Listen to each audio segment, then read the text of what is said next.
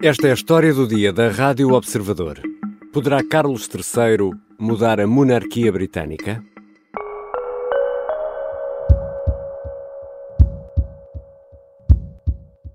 I, Charles III, by the grace of God, of the United Kingdom of Great Britain and Northern Ireland, and of my other realms and territories, King, Defender of the Faith, A 10 de setembro do ano passado, no Palácio de St. James, em Londres, Carlos, o terceiro, lia o juramento na hora de assumir o papel de rei de Inglaterra, rei também de outros reinos e territórios, além de se tornar ainda o grande defensor da fé, enquanto líder da Igreja Anglicana. Oito meses depois, é agora coroado em Londres. Como será a celebração? Quanto vai custar? E será Carlos, aos 74 anos, o rei que vai mudar a monarquia? Vou conversar com a jornalista Diana Rosa, enviada especial do Observador a Londres. Eu sou o Ricardo Conceição e esta é a história do dia.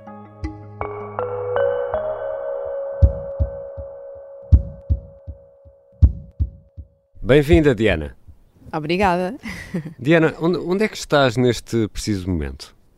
Olha, neste momento estou sentada na relva em St. James Park, que é um jardim enorme aqui mesmo junto ao Palácio de Buckingham. Uh, e Ricardo, olha, estou rodeada de flores, de árvores e de muitos esquilos que passeiam por aqui, inclusivamente bem perto de mim, já aqui um esquilo quis entrar dentro da minha mochila. Só falta estar a ameaçar chuva para estares num cenário verdadeiramente londrino.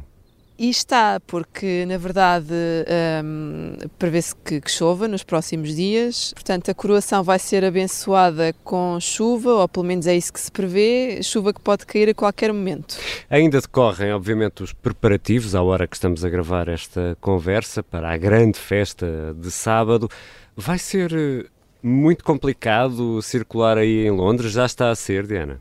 Sim, já é muito complicado neste momento porque, bem, para além de Londres já ser uma das cidades do mundo com mais turistas e mais movimentadas, eh, eu já vi milhares de pessoas a tentarem chegar aqui junto ao Palácio de Buckingham, eh, pessoas que vêm de todo o lado, eh, para já a maior parte do Reino Unido, ou seja, de Gales, da Escócia, da Irlanda, mas também já vi japoneses, chineses e, portanto, esperam-se milhões de pessoas aqui na cidade, em particular aqui em Westminster. Uh, inclusivamente, a, a Scotland Yard uh, dizia-nos aqui que todas as ruas nesta zona vão ser cortadas ao trânsito, assim como algumas estações de metro que vão fechar.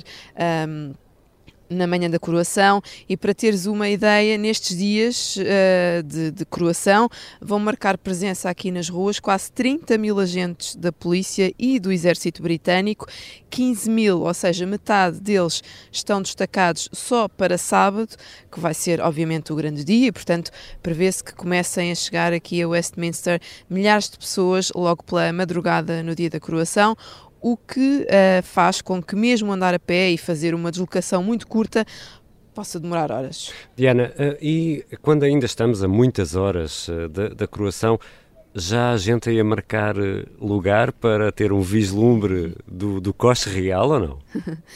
Sim, olha, eu já encontrei pessoas que vieram Uh, como te dizia há pouco, uh, da Escócia, por exemplo, do norte aqui de Inglaterra, que uh, trouxeram tendas, pequenas tendas, tendas Estão com... acampados aí no, ao pé de Buckingham? Estão, estão acampados, portanto, eles estão acampados. Ah, o, o Palácio de Buckingham tem uma avenida muito grande que, que, é o The Mall, o conhecido The Mall, uh, que está uma avenida que tem um pavimento vermelho, ela está cortada dos dois lados com umas baias de metal. Um, em apenas um dos lados é que se pode acampar. Portanto, hum. supostamente não iria ser permitido acampar aqui, porque por motivos de segurança e porque, uh, enfim, são pessoas que já estão a marcar presença aqui de dia e de noite quando não era suposto, uhum. mas a polícia permitiu que se acampasse de um dos lados do Damol, precisamente aqui neste lado que fica junto a St. James Park. As, as pessoas, uh, essas pessoas que trouxeram tendas, trouxeram também cadeiras, uh, mesas para, para poderem fazer as suas refeições. muitas delas vieram vestidas a rigor, fizeram fatos propositadamente um, para estar aqui com, com coroas, com materiais que tinham em casa. Uh, já vi vestidos com a cara do, do rei Carlos III, uh, seja na frente, seja nas costas do vestido, hum. e portanto elas ficam aqui dia e noite para irem à casa de banho. Como deves imaginar, vão a locais Essa era uma dúvida é? que eu tinha. Como é que fazem? Vão a locais públicos durante o dia e durante a noite uh, não, tem não, esperar. Como, não tem como fazê-lo, tem de esperar. E quanto à celebração de Ana, uh, a mais recente foi há 70 anos, a da Rainha Isabel II. Esta uh, celebração, esta cerimonial, tudo isto, será agora mais comedido do que foi há 70 anos? Sim, esta coroação supostamente vai ser mais comedida. No entanto, há aqui um detalhe curioso, porque se formos a converter para os dias de hoje quanto o Reino Unido uh, gastou com a coroação de Isabel II, estamos a falar de 23 milhões de euros. Hum. E esta coroação, a coroação de Carlos III, que, que obviamente não se encerra só no que acontece na abadia do Westminster, isto, estamos a falar de vários dias de festa, vai custar entre 50 a 100 milhões de euros, portanto é mais comedido, uh, bom, hum. não sabemos muito bem em quê, não é? Mas em termos de, de orçamento é, é mais do que o dobro. E ao nível do, dos convidados, eh, como é que estamos de, de lista de convidados? Para já, se há 100 anos a coroação de, eh, da Rainha Isabel II, que de resto foi a primeira que teve registro televisivo, é bom lembrar aqui. Exatamente. Teve, teve 8 mil convidados dentro da Abadia do Westminster, que é onde se fazem as coroações já. Estavam muito apertadinhos muito apertadinhos, portanto, já há algumas centenas de anos que as coroações se fazem na Abadia do Westminster. Uh, o Príncipe Carlos decidiu ter apenas como quem diz, não é? 2 mil convidados, um, portanto, claro que este apenas parece que é pouco, mas não é. Uh, entre estes convidados, estão membros do governo inglês, também os representantes da Commonwealth, um, membros de, das famílias reais de outros países uh, e, claro, uh, chefes de Estado. Portugal vai ser representado por Marcelo Rebelo de Sousa, que está em Londres a partir desta sexta-feira, uh, mas há também vencedores de prémios Nobel, representantes das instituições públicas britânicas, como nos hospitais e por aí fora, uhum. amigos, uh, convidados que são amigos da família e, portanto, uh, é muita gente. E, e como é que vai ser a celebração? Como, como é que é uma coroação? Bem, isto pode levar algum tempo a explicar. Então, a celebração oficial, uh, portanto, vai ser uh, no sábado. Portanto, o rei sai do Palácio de Buckingham pelas 10h30 da manhã, sensivelmente. Um, ele e a rainha consorte, Camila Parker Bowles, vão fazer duas vezes o mesmo percurso uh, pelas ruas de Londres, um caminho um, um a caminho da coroação e outro no regresso. Eles saem aqui de Buckingham para a abadia do Westminster, naquele que é o cortejo do rei. Um, foi escolhida uma carruagem que foi usada no jubileu de diamante da, da Rainha Isabel II. Este percurso vai começar aqui e uh, percorre a avenida do The Mall. Um, e depois desce até ao Parlamento, passa também ali à entrada de Downing Street, até chegar à porta da Abadia, onde a cerimónia vai ter início às 11 da manhã e vai ser composta por cinco momentos. Portanto, hum. o primeiro é o reconhecimento, depois é o juramento, em terceiro lugar, a unção. Uhum. Depois o momento da coroação propriamente dita e depois aquele em que o rei e a rainha consorte se sentam no trono.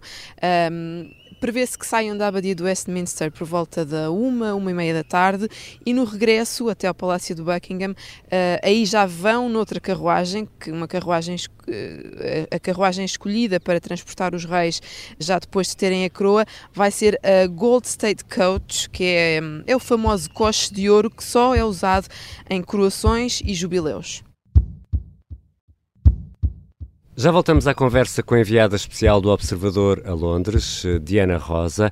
Será Carlos III um agente de mudança na monarquia britânica?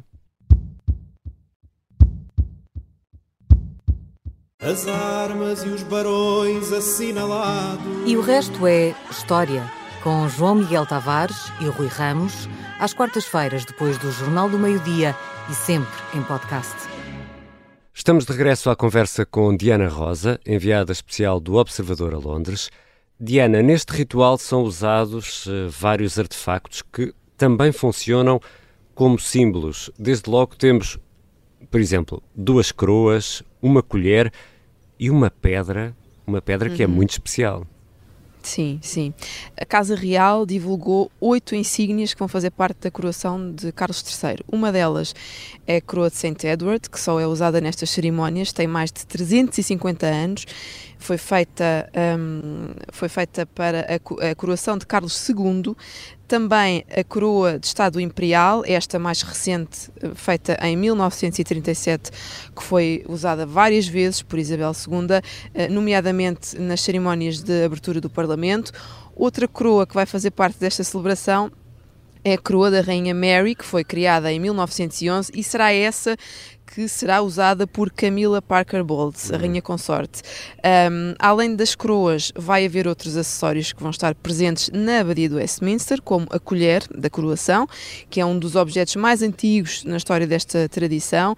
É usada para ungir, portanto, para abençoar o rei com o óleo sagrado, uhum. óleo esse que vai estar guardado na, na mambula, um, um pequeno frasco esférico com duas alças, que é outro objeto, aliás, de grande valor e de grande significado significado. Uh, também a orbe, o globo em ouro que simboliza o mundo cristão e que o novo monarca vai segurar. Uh, o cetro do soberano com a cruz, que simboliza o poder temporal do rei, e o cetro do soberano com a pomba.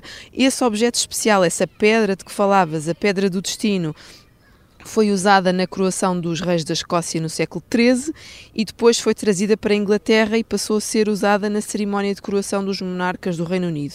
É uma pedra um, que é, ela é colocada no interior do trono de coroação em que o monarca se senta durante a cerimónia. E, e, e estamos a falar de uma cadeira de, de madeira que tem quase mil anos, salvo erro, não é?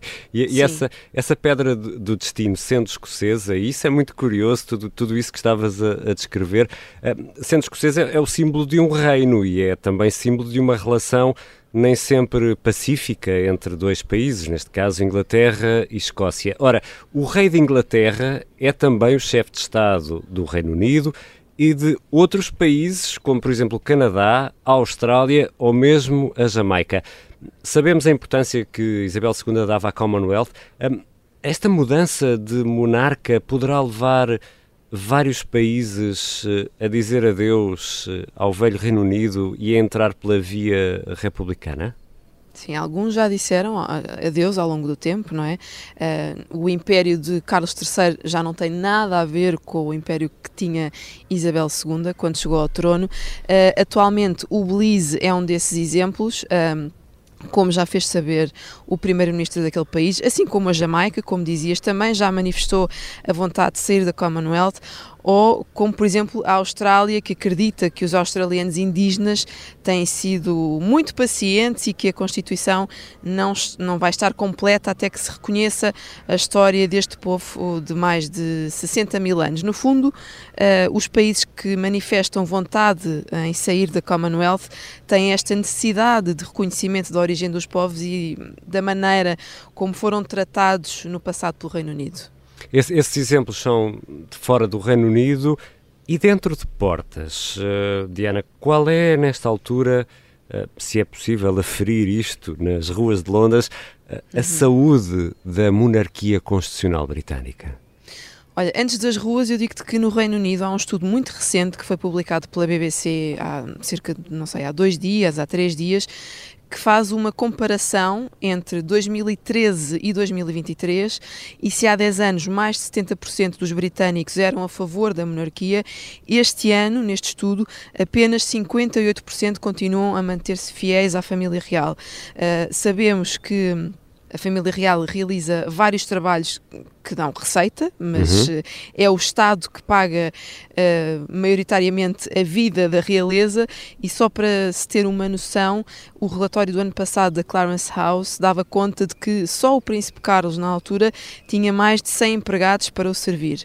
Ou seja, são os britânicos que pagam tudo isto e muitos deles já não concordam com o facto de sustentarem a família real. Ainda assim, há uma maioria, ainda está a diminuir, Sim. de apoiantes eh, da monarquia. E numa, numa entrevista a um canal de televisão eh, canadiano, eh, uma entrevista rara da princesa Ana, que é irmã uh, do rei Carlos. dizia a princesa Ana, com uma dose de humor inglês, que Carlos teve muito tempo para se preparar para o papel. What kind of king do you think he'll be? well, you know what you're getting because he's been practicing for a bit. and I don't think he'll change. You know, he is committed of his, his own level of service. That will remain true. E quem viu a última temporada do The Crown, uma série de ficção inspirada em factos muito reais, vamos dizer assim, vimos uh, um Carlos, e vimos porque eu vi a série, vimos um Carlos com vontade de desacralizar a monarquia. Será ele um agente de mudança, Diana Rosa? Ele, sim, sempre quis ter um papel de mudança no que diz respeito, por exemplo, às alterações climáticas. Ele está sempre a alertar para esse problema e, volta e meia, também era muito crítico em relação a decisões tomadas pelos vários governos, eh, sendo que ehm, faz parte do protocolo que a família real seja neutra no que diz respeito à política. Uhum. Ora, Carlos nem sempre cumpriu o que era suposto, foi criticado muitas vezes, eh, entrou em conflitos muitas vezes até com a própria mãe. O facto é que muita gente aqui diz que um, ehm, ainda se está a fazer o luto da rainha, que nada vai ser como antes e principalmente muitos ingleses sentem que, sim, este é de facto um momento do qual querem fazer parte, é um momento histórico, mas acham que este é apenas um período de transição para que William, o filho de Carlos, suba ao trono e aí sim vai haver mudanças na família real. E estando tu, Diana Rosa, numa Londres uh, engalanada, ainda mais apinhada de turistas, Sim. com Sim. pubs com licença uh, uh, para ficarem abertos até mais tarde, como é que está a dose de fish and chips? Está mais cara? Olha, uh, pelo menos está sempre a sair, está sempre a sair, embora eu nunca, ainda não tenha tido a oportunidade de comer esse prato, um, ehm, talvez mais logo, mas fish and chips é uma das iguarias mais famosas aqui em terras de Sua Majestade, portanto, uh, todos os bares têm fish and chips e certamente que eu não vou conseguir fugir à tentação. É? Estamos a falar de peixe frito com batatas fritas, Exatamente, é? exatamente, mas é, é, uma tradição, portanto... Por isso é que às vezes vemos uh, ingleses a comer sardinha assada com, com batatas fritas fritas, não é? É verdade, é verdade. Eles, eles acompanham uh, tudo com batatas fritas, portanto. E muita cerveja. Obrigado, Exatamente. Diana. Nada, obrigada eu, Ricardo.